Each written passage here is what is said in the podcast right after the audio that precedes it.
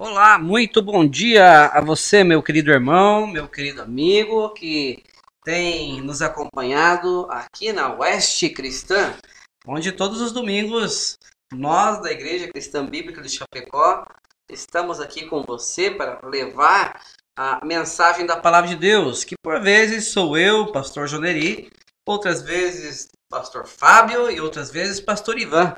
E é sempre uma grata satisfação saber que você, irmão, você amigo, tem tirado esse tempinho para poder ouvir da palavra de Deus. Hoje, dia 2 de maio de 2021, mais uma vez nós queremos levar ao seu coração, à sua mente, à sua casa, um trecho da palavra de Deus. E aqueles que têm me acompanhado ao longo desse tempo sabem que nós estamos estudando sobre a primeira carta do apóstolo João. E hoje vamos ver se nós concluímos o capítulo 4. Ah, com a graça de Deus, em breve vamos terminar esse livro. Né? Ah, entendendo que é um livro desafiador para nós. Aliás, uma carta, né? não é um livro, é uma carta. Uma carta que o apóstolo João escreve justamente para combater aqueles gnósticos da época, aqueles falsos mestres, falsos ensinadores, o que nos nossos dias não é diferente. Né? Sabemos que existem muitos falsos ensinos, falsos ensinadores nos nossos dias que pregam um outro evangelho, como dizia o apóstolo Paulo lá em na carta aos Gálatas, dizendo que ainda que viesse um anjo do céu, ainda que nós mesmos viesse pregar um evangelho que fosse além daquele que vocês já ouviram, que seja anátema. Essa palavra anátema quer dizer maldito. Ou seja, o evangelho não muda. Passam-se os anos, passam-se gerações, passa-se muito tempo na história, mas o evangelho ele sempre será o mesmo. E o centro de todo o evangelho, de toda a palavra de Deus, é aquele nome que está acima de todo nome, conforme Paulo fala aos Filipenses, o nome de Jesus. Não há nome mais precioso, não há nome mais ah, bonito, não há nome melhor que o nome de Cristo, porque a salvação está somente nele, somente na pessoa do Filho de Deus. E o apóstolo João fala sobre isso, destaca sobre isso. E nesta manhã nós vamos mais uma vez relembrar, recordar, estudar sobre aquelas três provinhas, três provas que destacam quem é o verdadeiro cristão, quem é o verdadeiro crente em Cristo Jesus. E você deve estar lembrado. Esta manhã, então, nós vamos dar sequência ao nosso estudo. Vamos lá. Primeira carta de João, então, capítulo 4, nós vamos ler Ainda que nós já tenhamos estudado alguns desses versos, nós vamos ler do versículo 7 até o verso 21, só para nós trazermos à memória alguma coisa que nós já estudamos. Mas hoje nós vamos, principalmente a partir do versículo 11, nós queremos dar sequência e com a permissão de Deus, vamos ver se nós concluímos este capítulo 4. Muito bem, abra sua Bíblia, você que está me acompanhando em sua casa, onde quer que você esteja, ouvindo atentamente. Pode abrir sua Bíblia. Olha lá, ah, sejam como os crentes berianos lá de Bereia, quando Paulo pregou, né? E eles acompanhavam na, os livros da lei, desse, nas escrituras, para ver se realmente era como Paulo pregava. É importante que nós olhemos para as escrituras, anotemos. Eu não sei se você tem o hábito de anotar na sua Bíblia, escrever é importante, né? Faz sua própria anotação, tem seus próprios ah, ah, pontos importantes que você vai destacar na sua Bíblia. Ok, 1 João, então, capítulo 4, a partir do versículo 7, a palavra de Deus nos diz o seguinte: Amados, amemo-nos uns aos outros, porque o amor procede de Deus. E todo aquele que ama é nascido de Deus e conhece a Deus. Aquele que não ama não conhece a Deus, pois Deus é amor. Nisto se manifestou o amor de Deus em nós, em haver Deus enviado o seu Filho unigênito ao mundo, para vivermos por meio dele. Nisto consiste o amor, não em que nós tenhamos amado a Deus, mas em que ele nos amou e enviou seu Filho como propiciação pelos nossos pecados. Amados, se Deus de tal maneira nos amou, devemos nós também amar uns aos outros. Ninguém jamais viu a Deus. Se amarmos uns aos outros, Deus permanece em nós e o seu amor é em nós aperfeiçoado. Nisto conhecemos que permanecemos nele e ele em nós. em que nos deu, seu, nos deu do seu Espírito, e nós temos visto e testemunhamos que o Pai enviou o seu Filho como Salvador do mundo. Aquele que confessar que Jesus é o Filho de Deus, Deus permanece nele e ele em Deus. E nós conhecemos e cremos no amor que Deus tem por nós. Deus é amor, e aquele que permanece no amor permanece em Deus e Deus nele.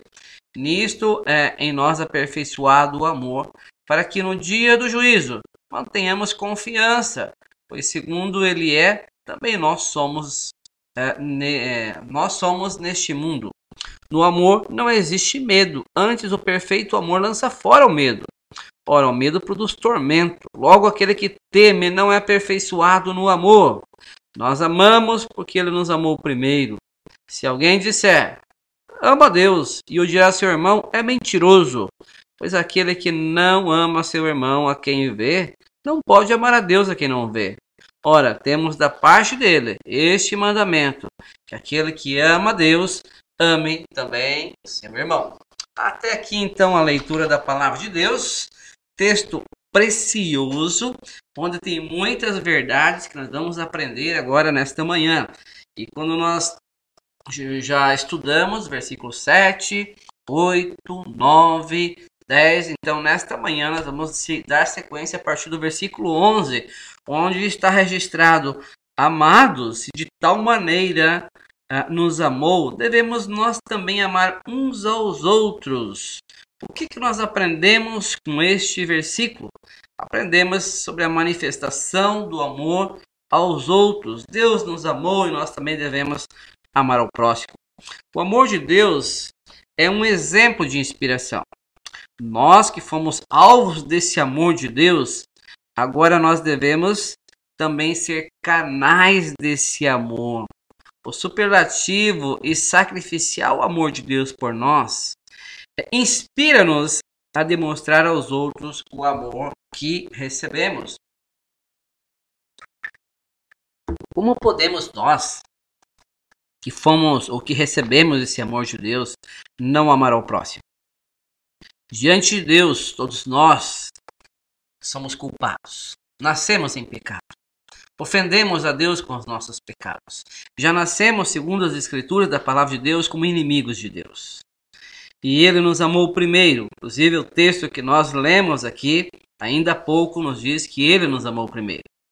Como podemos nós agora não também demonstrar esse amor aos, ao próximo, aqueles que estão próximos de nós, aqueles que nos rodeiam, aqueles que, aqueles que nos cercam? Não somos uh, e não devemos ser como o mar morto.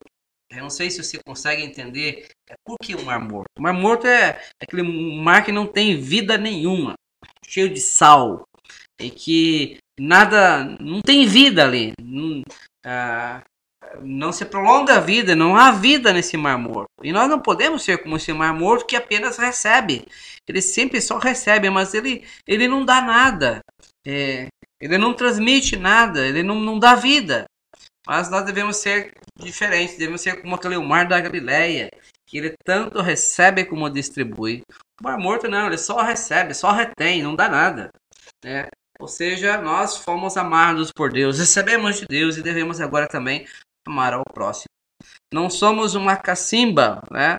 Devemos ser como uma fonte, uma fonte a jorrar, né? uma fonte a dar vida. Assim devemos ser nós que agora temos a habitação do próprio Deus através do Espírito Santo em nós. O dom do Filho de Deus não somente nos garante o amor de Deus por nós, mas lança sobre nós uma obrigação agora. Ninguém, de certa forma, que tenha estado ao pé da cruz e tenha visto aquele imensurável e imerecido amor de Deus ali naquela cruz demonstrado por nós, pode agora se tornar e ter uma vida de egoísmo. É, egoísmo, egocentrismo, né? eu no centro, tudo para mim. É lamentável quando encontramos pessoas que é, tudo parece gira em torno da pessoa. Um, a palavra egoísmo, inclusive, é uma idolatria, porque nós estamos idolatrando a nós mesmos. Tudo gira em torno de mim, é tudo eu. E nisso nós vemos claramente, por vezes, em, rodinhas de pessoas que estão conversando. Observa isso, você que está me ouvindo. Quando você estiver numa rodinha de amigos, de pessoas que estão conversando, se geralmente as pessoas não vão falar de si só. É difícil nós encontrarmos um, alguém no meio da, dos amigos da rodinha, alguém que pare pense, se interesse pelo outro, pergunte sobre a vida do outro, uh, uh, demonstre aquele interesse pela vida do outro. Geralmente as pessoas querem falar de si, porque eu ganhei tanto de dinheiro, eu fiz isso, uh, eu fiz isso, ah, eu me dei bem em tal situação, eu comprei isso, eu vendi aquilo. É tudo eu, tudo eu, tudo eu. É, é como o homem por si só ele é egoísta. Mas quando nós conhecemos o amor de Deus, quando nós conhecemos eh, e vemos quem é Deus, a nossa vida agora muda. Agora nós temos interesse pela vida das pessoas, perguntamos, questionamos, oramos por ela, ajudamos. É essa a ideia, porque isso é o resultado da fé que nós colocamos em Cristo Jesus. É, precisamos entender, conforme diz Paulo lá em Efésios capítulo 2, que nós não somos salvos pelas obras. A palavra de Deus ele diz que não de obras para que ninguém se glorie. Nós não somos salvos por obras. Mas o versículo 10 do capítulo 2 de Efésios, ele diz que nós somos salvos para praticar as boas obras. Ou seja, a, o resultado da salvação ele vai trazer boas obras. Eu vou me interessar pelas pessoas, eu vou me preocupar pelas pessoas, assim como Jesus teve interesse por mim, e não viver uma vida de egoísmo. A vida precisa ser transformada, o eu tem que sair do centro. É Cristo quem, quem, quem tem que estar no centro da minha vida. E essa transformação vai aparecer, vai ficar notória. As pessoas que me cercarem, elas verão que eu realmente tenho interesse pelos outros, que eu me preocupo, que eu quero o bem-estar das demais pessoas e não que tudo gira em torno da minha própria vida. É interessante como o Senhor tem é, tem alcançado vidas com isso, como as vidas são transformadas. Ah, nós vemos uma, só para nós darmos um exemplo quanto a essa transformação, nós vemos lá no livro de Lucas, capítulo 10, você pode abrir na sua Bíblia aí se estiver me acompanhando, ah, Lucas capítulo 10, ah, Jesus ele, ele menciona sobre a transformação, né, o, o evangelista Lucas menciona sobre a transformação de Ezaqueu, Aliás, Zaqueu não, desculpa, do bom samaritano. Lucas capítulo 10, verso 25. Olha comigo, é. A partir do verso 25. Diz assim, o seguinte sobre esse bom samaritano. E eis que certo homem, intérprete da lei, se levantou com o intuito de pôr Jesus à prova e disse-lhe: Mestre, que farei para herdar a vida eterna? Então Jesus lhe perguntou: que está escrito na lei? Como você interpretas, né, ou como interpretas? A isto ele respondeu: Amarás o Senhor teu Deus de todo o teu coração, de toda a tua alma e de todas as tuas forças e de todo o teu entendimento, e amarás o teu próximo como a ti mesmo. Então Jesus lhe disse: Respondestes corretamente, faze isto e viverás. Ele, porém, querendo justificar-se, perguntou a Jesus: Quem é o meu próximo? E Jesus prosseguiu dizendo: Certo homem descia de Jerusalém para Jericó e veio a cair nas mãos de salteadores, os quais, depois de tudo, lhe roubaram e lhe causaram muitos ferimentos, retirando-se, deixando-o semi-morto. Casualmente descia um sacerdote por aquele mesmo caminho e, vendo-o, passou de largo. Semelhantemente, um levita descia por aquele lugar e, vendo-o, também passou de largo. Certo samaritano que seguia o seu caminho passou-lhe perto e, vendo, compadeceu-se dele. E chegando-se, pensou-lhes os ferimentos, aplicando-lhe óleo e vinho e colocando-o sobre o seu próprio animal, levando para uma hospedaria e, tra e tratou dele. No dia seguinte, tirou dois denários e os entregou aos hospedeiros ao hospedeiro, dizendo: Cuida deste homem, e se alguma coisa gastares a mais, eu te indenizarei quando voltar. Qual desses três te parece ter sido o próximo do homem que caiu nas mãos dos salteadores? Respondeu-lhe o intérprete da lei, porque usou de misericórdia para, para com ele. Então Jesus lhe disse: Vai, procede tu de igual modo. um samaritano, que geralmente não era bem visto pelos judeus. Agora ele é quem ajuda aquele homem que foi salteado, roubado, espancado e deixado como semi-morto no chão. E é interessante que a história aqui conta que ah, passaram, passou-se o sacerdote, passou o levita, em outras palavras, passou pessoas religiosas ali, que viram aquele homem e não fizeram absolutamente nada para ajudá-lo. Mas esse samaritano, ele passou, viu a situação, cuidou dos ferimentos daquele homem, colocou no seu animal, levou uma hospedaria, pagou as despesas e disse ainda que se tivesse alguma despesa a mais, aquele homem daquela hospedaria, ele iria indenizar depois. Ou seja, ele ajudou o seu próximo. É nesse sentido que a palavra de Deus está dizendo para nós: nós fomos amados por Deus. Como não ajudar os outros agora? Como não demonstrar amor pelos outros? Nós não podemos ser crentes egoístas, egocêntricos. Lamentavelmente, existem muitos crentes uh, pessoas que se dizem ser cristãos, mas que vivem um egoísmo, um egocentrismo que muitas vezes nem os gentios, ou seja, nem os incrédulos, nem aqueles que não conhecem a Deus, são tão egoístas e egocêntricos como alguns crentes, que só pensam neles, só pensam na vida deles, não fazem absolutamente nada para ajudar ao próximo. E nós devemos fazer isso, porque Deus nos amou primeiro. E agora nós devemos transmitir esse mesmo amor para o próximo. De que maneira poderemos fazer isso? Creio que nós podemos fazer de várias maneiras. Quanto tempo tem dado para aquelas pessoas que por vezes sofrem até mesmo de algo semelhante à depressão, pessoas sozinhas, pessoas que precisam de alguém. Quanto tempo nós temos dado para as pessoas carentes? É, podemos ajudar de várias maneiras, dando tempo, dando alimento, dando aquilo que o nosso próximo precisa falar-lhes da palavra de Deus, amá-los através da palavra de Deus, demonstrar o verdadeiro e genuíno amor. Não podemos ser crentes egoístas e egocêntricos em que tudo gira ao meu redor. Versículo 12 ainda. Vamos voltar lá para João capítulo 5. Nós temos ah, feito a meditação, nós vamos correr um pouquinho. Vimos versículo 11, agora vamos para versículo 12. O versículo 12 nos diz: Ninguém jamais viu a Deus. Se amarmos uns aos outros, Deus permanece em nós e o seu amor é em nós aperfeiçoado. Ah, agora, nós vemos aqui o aperfeiçoamento do amor de Deus em nós. Como esse amor de Deus é aperfeiçoado na nossa vida. Como Deus trabalha no nosso ser. É, e precisamos é, compreender que esse amor que recebemos de Deus agora ele vai sendo aperfeiçoado dia a dia, constantemente. Deus é amor, ainda ama, uh, ainda nos ama, né?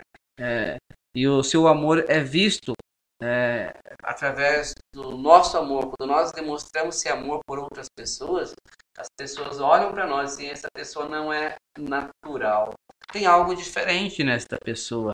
Ou seja, eles verão que Deus habita em nós, que nós somos parecidos com Deus.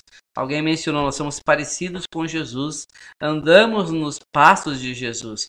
E é desta maneira que devemos viver, semelhantes ao Senhor Jesus. Por isso que somos chamados cristãos. A palavra cristão quer dizer pequenos cristos.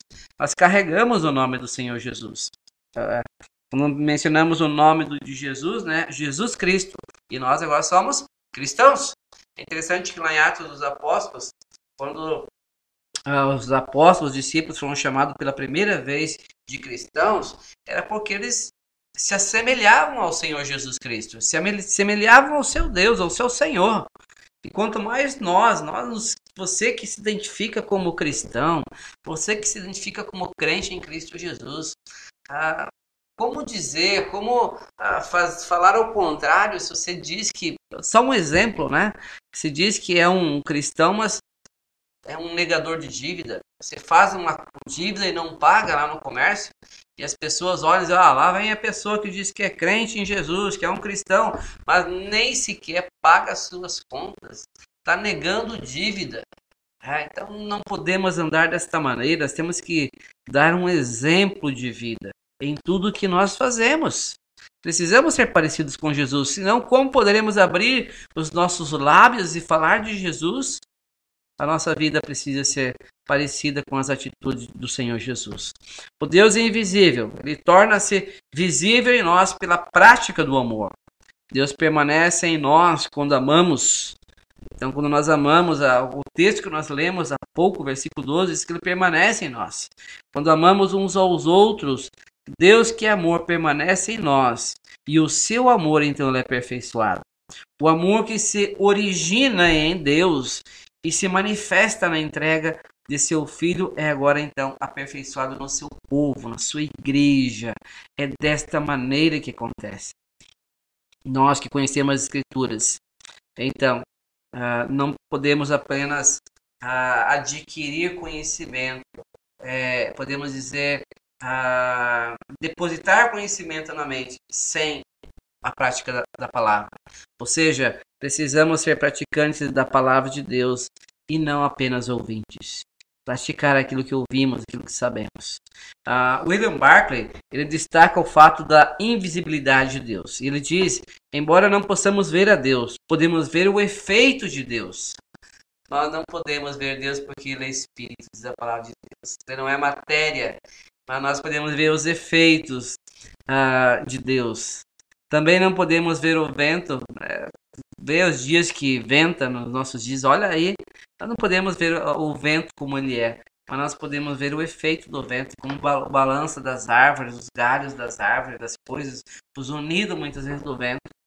Não podemos ver eletricidade, mas vemos os efeitos que a eletricidade produz. Embora não possamos ver a Deus, nós podemos ver os efeitos de Deus na vida do ser humano. Deus é amor, e onde o verdadeiro amor é manifesto, aí está a manifestação de Deus. Deus me amou através do seu filho Jesus. Deus me amou. Deus tem me amado ao longo dos anos por, ah, pela vida de outros filhos dele. E da mesma maneira, agora, nós que recebemos esse amor de Deus, devemos demonstrar esse amor para aqueles que ainda não conhecem a Deus. É nosso dever como cristão, sim, demonstrar isso.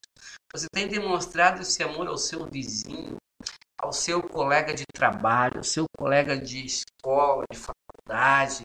De que maneira as pessoas têm visto o amor de Deus na sua vida? Você tem demonstrado isso? Que realmente Deus é amor? É, é importante nós trazermos isso à nossa memória. Ah, antes é, é, do pecado, Deus ele andava com o homem. Deus demonstrava sua habitação ali no jardim do Éden com o homem antes da queda. Havia essa comunhão. Depois da queda, Deus mandou Moisés fazer um, um santuário para habitar no meio do povo. Ou seja, Deus sempre quis estar no meio do povo. E através daquele santuário que Moisés construiu posteriormente, então Deus se fazia presente no meio do povo. Só que com o passar do tempo, esse povo pecou e a glória de Deus se apartou do meio deles. Posteriormente, com o tempo, Salomão construiu o templo e a glória de Deus veio mais uma vez habitar com o povo. Mais uma vez, ou novamente, posteriormente, esse povo transgrediu e a glória de Deus foi embora do templo e a nação caiu nas mãos dos seus inimigos. Foi destruído o templo, os muros, a, a cidade. Mas posteriormente também nós vemos que na plenitude dos tempos Cristo veio ao mundo. O próprio Deus veio na pessoa de Jesus Cristo a este mundo. E a glória de Deus estava nele, em, na pessoa do Filho de Deus, de Jesus. Então, posteriormente, Cristo Jesus ele morreu na cruz, ele ressuscitou e ele voltou ao céu. E então ele enviou o Espírito Santo para ficar com todos aqueles que nele creem. Ele habita em nós hoje, na igreja, naquele, nos seus filhos verdadeiros, naqueles que creram no Senhor Jesus. A palavra de Deus menciona sobre isso, nós vamos ler alguns versos que falam, que nos provam isso. O nosso corpo hoje é a casa da sua morada. Deus habita em todo aquele que crê no Senhor Jesus como seu Senhor e Salvador pessoal. Agora Deus, o Espírito Santo, está em nós, ele habita em nós habita em nós de forma permanente, ele não vai sair mais, é a promessa de Deus. Vamos ver alguns versos que, inclusive, nos dão prova disso. Primeiramente, 1 Coríntios, capítulo 6, você vai mencionar sobre isso. Se tiver Bíblia, quiser olhar, ou se quiser anotar, para depois você conferir isso, você pode fazer. 1 Coríntios capítulo 6, verso 19 e 20 nos diz: Acaso não sabeis que o vosso corpo é santuário do Espírito Santo que está em vós, o qual tendes da parte de Deus e que não sois de vós mesmos, porque fostes comprado por preço, agora glorificai a Deus no vosso corpo. Observou que Paulo escreve aos Coríntios, ele começa no verso 19 dizendo: Acaso vocês não entendem, vocês não sabem que corpo de vocês é, é santuário, é casa, é morada do Espírito Santo, ele habita em vós, da parte de Deus e que vocês não são mais propriedade de vocês, vocês não se mandam mais, em outras palavras. Ele diz, e que não sois de vós mesmos. Meu querido a, a, ouvinte que, que já creu no Senhor Jesus, é preciso entender que esse corpo aí que se, se, se você olha para ele na frente do espelho, esse corpo não é mais seu. É, esse corpo aqui não é mais meu. A palavra de Deus está dizendo é, aqui na, assim, e que não sois de vós mesmos.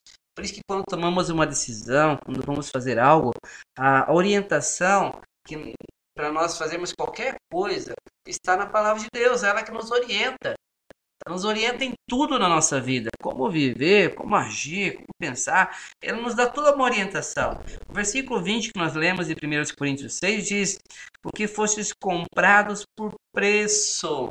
Que preço é esse? É o sangue de Jesus que foi derramado na cruz do Calvário. Jesus, quando ele morreu na cruz, derramou seu sangue. E agora que nós cremos no Senhor Jesus, nós somos propriedade exclusiva dele. Ele habita em nós. E um dia nós estaremos para sempre com Ele na eternidade. E a orientação agora é: então, se é assim, então glorificai a Deus no vosso corpo. Glorifique a Deus no vosso corpo, faça isso. Então, é o que a palavra de Deus nos orienta. Ainda lá em Gálatas capítulo 5, vamos ler o texto agora, mas ele diz que o, o fruto do Espírito é amor. A primeira, a primeira parte desse fruto do Espírito que ele destaca é amor. Por isso, se nós cremos no Senhor Jesus, então virão o resultado. O fruto é amor. Amar a Deus, amar ao próximo. A orientação maravilhosa da palavra de Deus a nós aqui. Ok, vamos voltar então mais uma vez para o nosso texto original, 1 João, capítulo 4, agora versículo 13. Adiante, ele agora vai mencionar sobre uma união que nós temos com Deus. Né? Uh, interessante que ao tratar dessas marcas que nós lemos sobre o amor de Deus, né? É, João oferece aqui a questão da, da prova doutrinária nesses versículos, de 1 a 6. Versículo 7 a 12 ele mostra sobre a prova social. E 13 a 21 ele menciona sobre as outras provas. E agora vamos continuar vendo sobre essas provas de maneira um pouco diferenciada. Olha comigo, versículo 13 até o 16 agora, de 1 João capítulo 4. Ele nos diz, ah, nisto conhecemos que permanecemos nele e ele em nós, em que nos deu o seu Espírito e nós temos visto e testemunhamos que o Pai enviou seu Filho como Salvador do mundo. Observa a expressão: o pai enviou quem? Seu filho. Essa expressão é, é muito importante. Você, você entende isso que está dizendo filho? Deus enviou seu filho como o que? Salvador do mundo. Um único Salvador, que é o Filho de Deus, Jesus Cristo. Aqui está mostrando quem realmente é o Senhor Jesus, o Salvador do mundo. E é, o texto continua dizendo: aquele que confessar que Jesus é o Filho de Deus. Deus permanece nele e ele em Deus. E nós conhecemos e cremos no amor que Deus tem por nós. Deus é amor, e aquele que permanece no amor permanece em Deus e Deus nele. Uh, John Stott ele diz que nesses versículos há um duplo, duplo entrelaçamento de temas, né? temas né, duplo aqui. Ele diz primeiro da fé e do amor segundo da missão do Filho e do testemunho do Espírito, pelo qual ambos são possíveis. Há uma prova objetiva, histórica, no fato de o Filho ser enviado. A prova da sua divindade, capítulo 4, do 14 ao 16, é prova de que Jesus Cristo ele é Deus. Lembremos que João, quando ele está escrevendo essa carta, ele está combatendo os gnósticos da época, os falsos ensinadores, estavam ensinando doutrinas falsas na época. Por isso, agora nós precisamos uh, entender que sem a atuação do Espírito Santo nas nossas vidas, nos nossos corações, uh, nós vamos ficar com uma mente fria, vazia, em trevas. É necessário que o Espírito Santo haja. E isso acontece quando nós cremos no Senhor Jesus. Ao cremos, ah, entendemos que é, é, isso é uma atuação do Espírito Santo. Ele é quem nos leva a entender que nós somos pecadores, que nós jamais alcançaríamos a salvação sem a pessoa do Filho de Deus, do Senhor Jesus, porque o Senhor Jesus ele é Deus. Ele é Senhor e ele vem a este mundo, se faz a carne, como diz a palavra de Deus. Ele vive aqui humanamente, 100% Deus, 100% homem, e uma vida completamente santa, reta, justa, pura, e até ser conduzido à cruz. E ali ele, é, ele se oferece como sacrifício perfeito, então, para o perdão dos nossos pecados. E isso geralmente é o Espírito Santo vai nos ajudar a compreender. Se o Espírito Santo não agir na nossa vida, nós não vamos conseguir entender isso. Somente o Espírito Santo pode iluminar as nossas mentes para crermos na pessoa de Jesus e aquecermos então os nossos corações também para amar tanto a Deus como ao próximo. Ah, essa é uma atuação divina é obra divina, nós não podemos alcançar a salvação com os nossos méritos, da nossa maneira, com os nossos esforços. Por isso que a palavra de Deus destaca quanto a isso, que a salvação é obra de Deus na nossa vida. Ah, como é precioso olharmos para esses versos da palavra de Deus.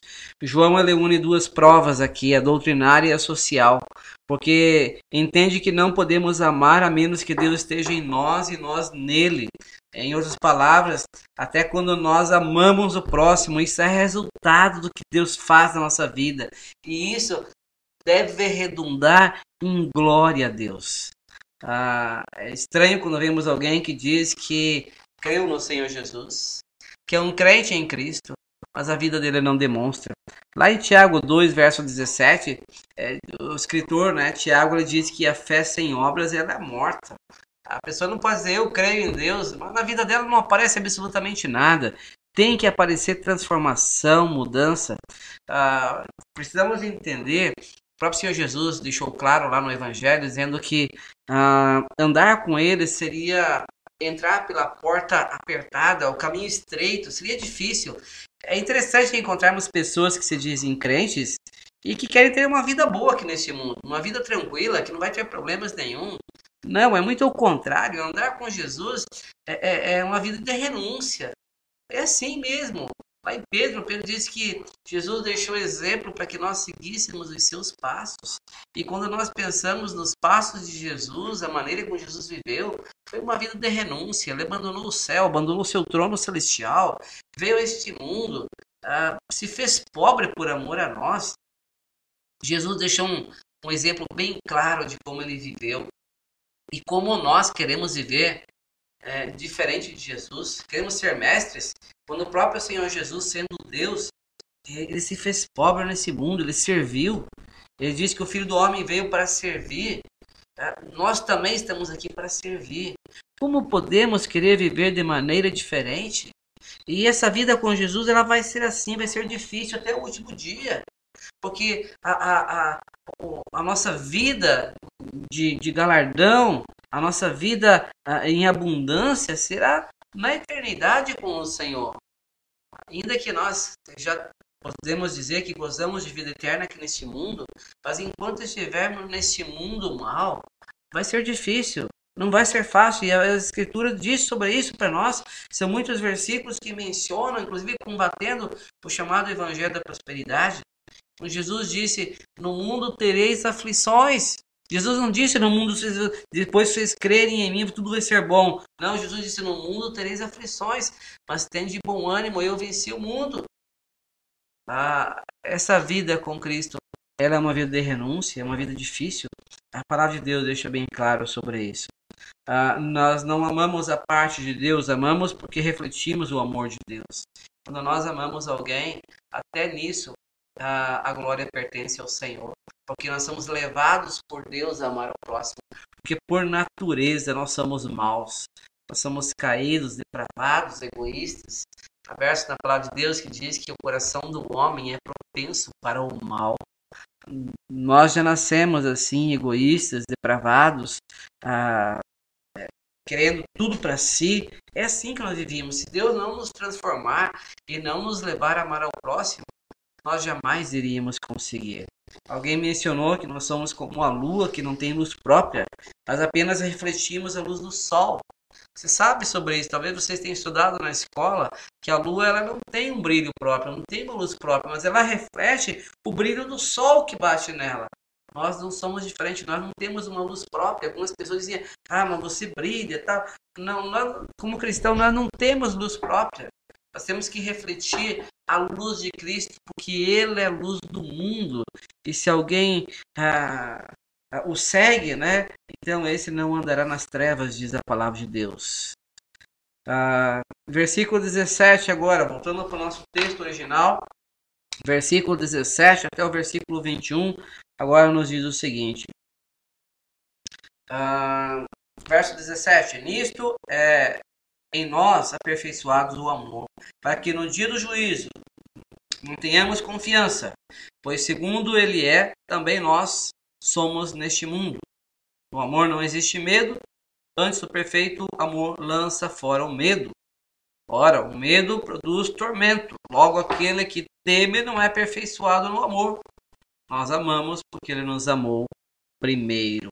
Até aqui a leitura nós queremos mencionar um pouquinho sobre esses versos. Nesses versículos em apreço, João retoma o tema do perfeito amor.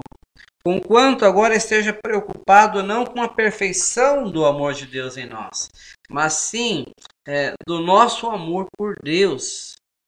Você ama a Deus verdadeiramente? Você que está me ouvindo, que tanto se ama a Deus? Porque estamos em Deus e Ele em nós. Podemos então amar a Deus e os nossos irmãos. O que cremos desemboca naquilo que fazemos. É isso. Se nós cremos realmente no Senhor, o resultado vai surgir nas nossas ações, nas nossas atitudes. A teologia ela promove uma prática, né? ela nos leva a praticar. Vamos tentar pegar algo prático quanto a isso. De que maneira você reage quando você é ofendido por alguém?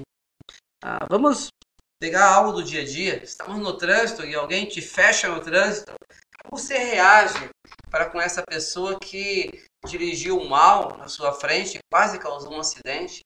É lamentável, é, por vezes, encontrarmos pessoas que dizem crentes e quando isso acontece ficam amaldiçoando os outros motoristas.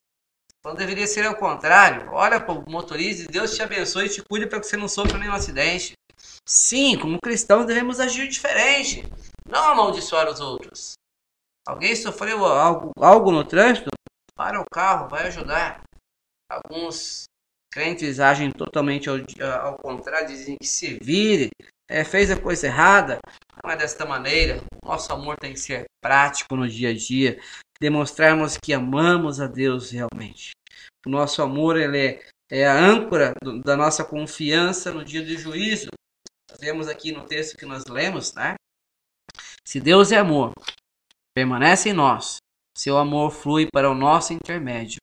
Esta união com Deus aperfeiçoa em nós o amor, e nesse uh, esse amor ele é aperfeiçoado é, justamente para nos dar confiança no dia do juízo, o dia que nós estivermos na presença do Senhor na eternidade.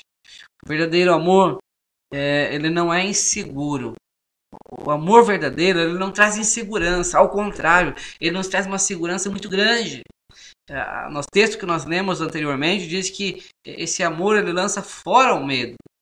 Ele não é regido por um tormento, mas governado pela confiança. Não temos medo de Deus, não devemos ter medo de Deus, mas amor, amor por Deus. É isso mesmo. Aqueles que têm medo de Deus, eles se afastam é, de Deus com medo de ser atormentados. Mas aqueles que amam aproximam-se de Deus e se deleitam nele. Por isso que diz, antes o perfeito amor lança fora o medo. É interessante encontrarmos pessoas também que se dizem crentes em Cristo Jesus, cristãos, e que têm medo da, da morte, têm medo de Deus, Não é assim. Inclusive, eu vou mencionar um pouquinho sobre o significado dessa palavrinha medo. Ah, a fé e a dúvida, elas não podem caminhar juntos. O amor e o medo também não. Não tem como andarem juntos. Não tem nada em comum o amor e o medo. A palavra medo tem dois sentidos, como nós estudamos sobre essa palavrinha. Ela pode significar pavor e ela pode significar também reverência e respeito. O crente, o cristão verdadeiro, ele ama a Deus e respeita a Deus, mas ele não tem medo de Deus. Romanos 8,15, vamos ver o que nos diz a palavra de Deus, Romanos capítulo 8, versículo 15.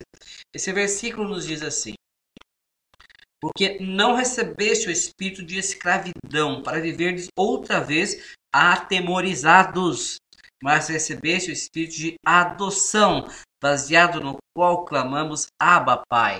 Abba Pai quer dizer paizinho, né? a palavrinha ah, amorosa, paizinho, é assim, ou seja, esse amor vai nos levar a ter respeito sim por Deus, não medo, mas respeito, reverência por Deus é, é diferente daquele medo atormentador. Por causa do, do seu amor a Deus e da comunhão com Ele, o crente não tem medo do dia do julgamento.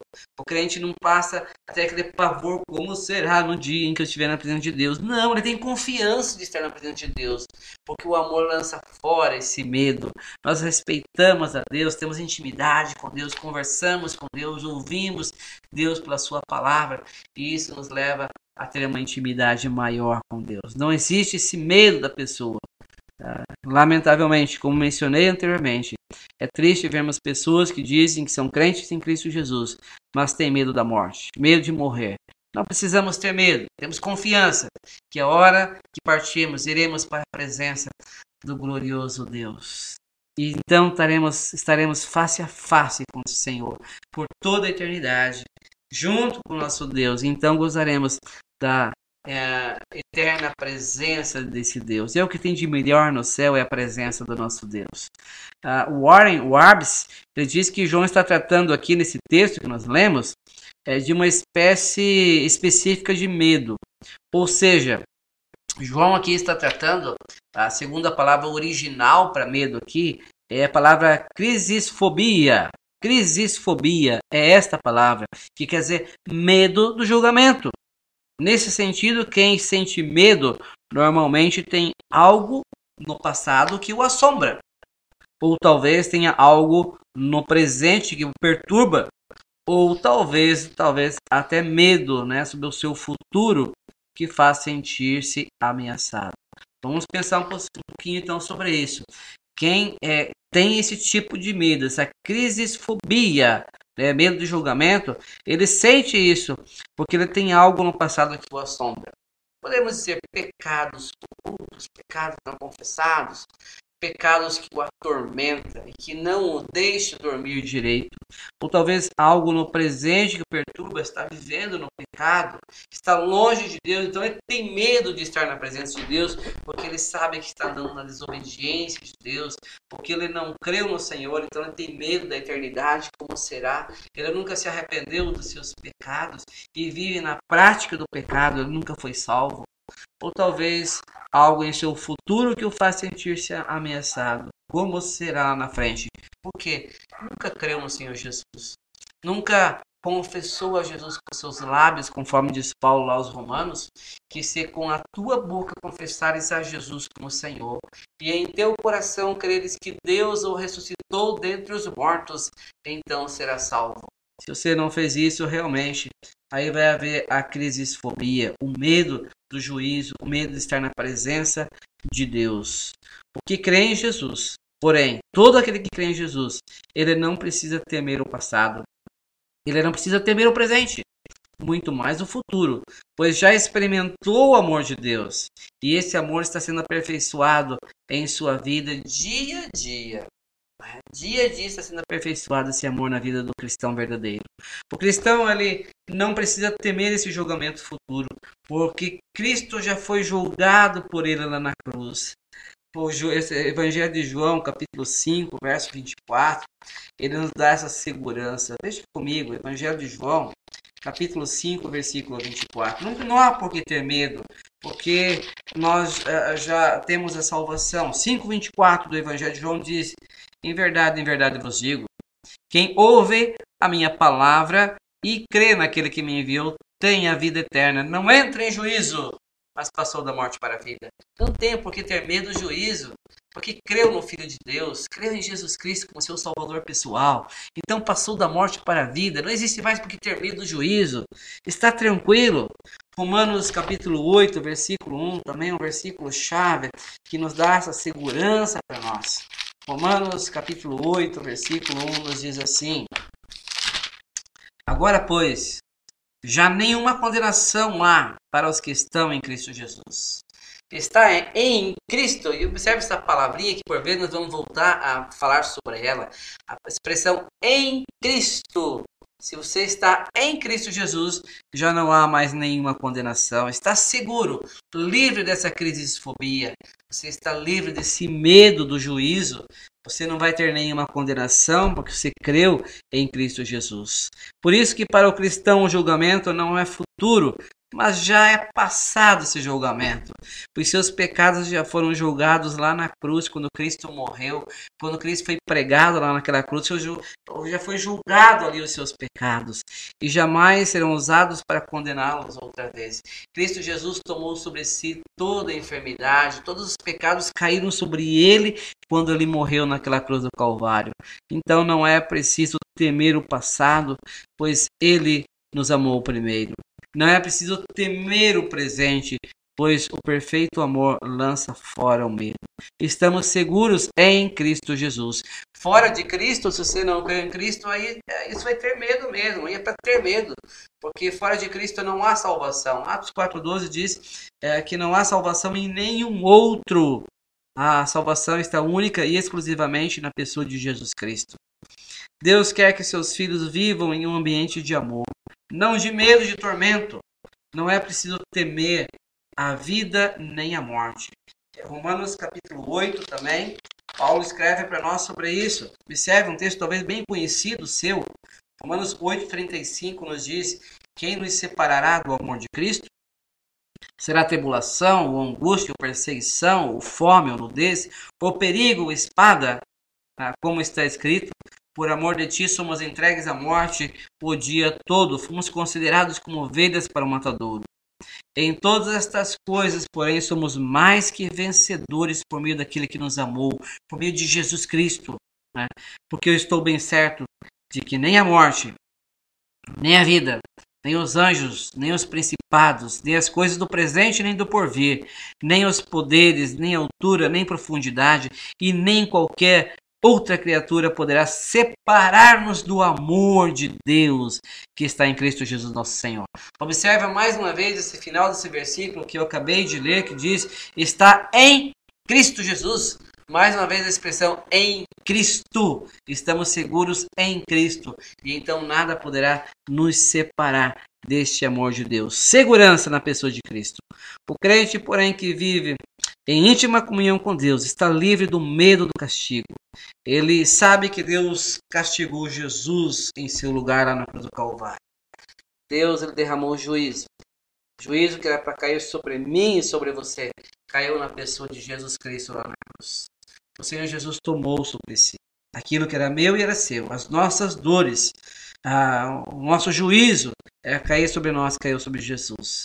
Assim, Deus não pune o crente com, ah, pois de outro modo a obra de Cristo seria incompleta se Deus tivesse que castigar o crente por isso. Estamos seguros em Cristo Jesus. Deus corrige sim, Deus disciplina sim seus filhos, mas Deus não castiga os seus filhos. Deus, inclusive, na sua disciplina, na sua correção, é uma demonstração de amor para os seus filhos. Deus é a fonte do amor. Deus, ele é o próprio amor. No texto que nós lemos ali de João diz isso. Isso não significa que é, o amor é Deus. Antes significa que Deus é essencialmente amoroso no seu caráter, em suas palavras, em suas obras. Deus é essencialmente amoroso. É, assim é o nosso Deus. Quando amamos o próximo, refletimos o amor de Deus. E é isso que deve acontecer no nosso dia a dia como cristãos. o nosso amor a Deus precisa ser provado pelo nosso amor ao, irmão. Ah, vamos voltar para o nosso texto original e vamos ver os dois últimos versículos para nós concluirmos a nossa meditação. Versículo 20 e 21 diz: Se alguém disser amo a Deus e odiar seu irmão, é mentiroso. Pois aquele que não ama o seu irmão, a quem vê, como pode amar a Deus a quem não vê? Ora, temos da parte dele este mandamento: que aquele que ama a Deus, ame também o seu irmão. Agora, então, nós vemos que aquele que diz né, amo a Deus, mas odiar o seu irmão é um mentiroso. É impossível amar ao Deus invisível sem amar o nosso próximo, sem amar o nosso irmão visível, que nós vemos na nossa frente. Não há amor no plano vertical quando não há amor no plano horizontal. Amamos a Deus, amamos o irmão também. Nosso amor endereçado ao céu é inconsistente se ele não é demonstrado aqui na terra ao nosso próximo. Nosso amor a Deus é uma mentira se ele não puder ser demonstrado ao nosso irmão aqui. Provamos nosso amor a Deus, a quem não vemos quando nós amamos ao irmão a quem nós estamos vendo na frente. Não posso dizer, eu sou um cristão, eu amo ao meu Deus, mas eu vejo alguém passando necessidade, eu vejo meu irmão sofrendo e eu não demonstro amor por ele. Mentira. Isso não pode acontecer. Se eu amo a Deus, eu amo o meu próximo. Eu amo o meu irmão. Toda a pretensão de amar a Deus é ilusão, se não vier acompanhado por um amor altruísta. Ah, amor altruísta e também um amor prático para nossos irmãos. Obviamente, é mais fácil amar e servir a um homem invisível do que ao Deus invisível. E se nós falhamos nessa tarefa mais fácil, é claro que é um absurdo pretender ter sucesso no mais difícil. Nós temos que amar ao próximo. Esse é o nosso dever, que Deus nos amou e agora nos orienta a amar ao próximo. Calvino lhe diz o seguinte: é, em um dos seus escritos, né, Calvino diz é uma falsa jactância quando alguém diz que ama a Deus, mas negligencia sua imagem que está diante dos seus olhos. John Stott ele também diz que o perfeito amor que lança fora o medo, lança fora também o ódio. É claro que isso é real. Nesta carta, então, o apóstolo João, ele tira a máscara daqueles que professam ser salvos na sua época e viviam de forma incompatível com a sua confissão. Nos nossos dias não é diferente. Aqueles que alegam conhecer a Deus e ter comunhão com Ele, mas andavam nas trevas da desobediência, eles estavam mentindo. Nos nossos dias também não é diferente. Aqueles que alegavam possuir o Pai, mas negavam a divindade do Filho, estavam mentindo. Mentira, não há como. Aqueles que alegavam amar a Deus, mas estavam odiando os irmãos, também estavam mentindo. Não tem como fazer isso. A palavra de Deus ela se harmoniza, ela não se contradiz. Essas são então as três trevosas mentiras da epístola de, dessa carta de João: a mentira moral, a mentira doutrinária e a mentira social que aqueles falsos ensinadores estavam passando na época e que muitos ainda levam adiante nos nossos dias. Somente a santidade, somente a fé, somente o amor podem provar a veracidade da nossa alegação de conhecemos e temos amado a Deus. Você é um crente verdadeiro? Isso vai aparecer na sua vida, no seu cotidiano. Sua vida de santidade, sua vida de fé e sua vida de amor. Prova doutrinária, prova social, prova moral. É isso que tem que acontecer na nossa vida. O amor de Deus, irmãos, não pode ser desconectado. O amor a Deus e ao irmão é um único mandamento. Único mandamento. É resumido em um só mandamento. Esse mandamento não pode ser desdobrado e nem separado, nem dividido. É impossível deixar de amar o irmão e ainda assim continuar amando a Deus. Não pode. Tem que amar os dois, não tem como separar isso. É um só mandamento. As duas tábuas da lei são a única e a mesma lei. Nosso amor a Deus deve ser provado pelo nosso amor aos irmãos. Você ama a Deus? Você tem demonstrado esse seu amor por Deus quando você ama ao seu próximo, ao seu irmão? De que maneira você tem demonstrado isso? Meu querido ouvinte, que Deus te abençoe neste domingo. Deus continue te abençoando. Que seja um domingo cheio da graça de Deus na sua vida. E se você diz que ama a Deus, então ame o seu irmão. Demonstre isso. E lembre-se, o verdadeiro amor, ah, ele lança fora o medo. Não há por que ter medo do dia do juízo, do encontrar-se com o Senhor. Se você ama a Deus e demonstra isso no seu amor ao irmão. Deus te abençoe. Vamos orar e aí então encerramos esse momento. Deus querido e amado, abençoe cada ouvinte que nesse instante tem ouvido esta mensagem. Que seja o teu Santo Espírito que aplique esta mensagem ao coração de cada um, para a glória do teu nome. Que aqueles que ainda não têm sido aperfeiçoados no amor porque não te conhecem, leve-os, ó Deus, a conhecerem quem é o Senhor, a temerem ao Senhor, a confessarem com seus lábios que somente o teu Filho amado, Senhor Jesus, é Deus, é Senhor. Bom, aqueles que já confessam eles venham demonstrar que amam o Senhor pela prática do amor ao irmão, ao próximo no dia a dia. Assim nós oramos e agradecemos por esse tempo. Em nome do nosso Senhor e Salvador Jesus. Amém. Deus te abençoe e um bom domingo.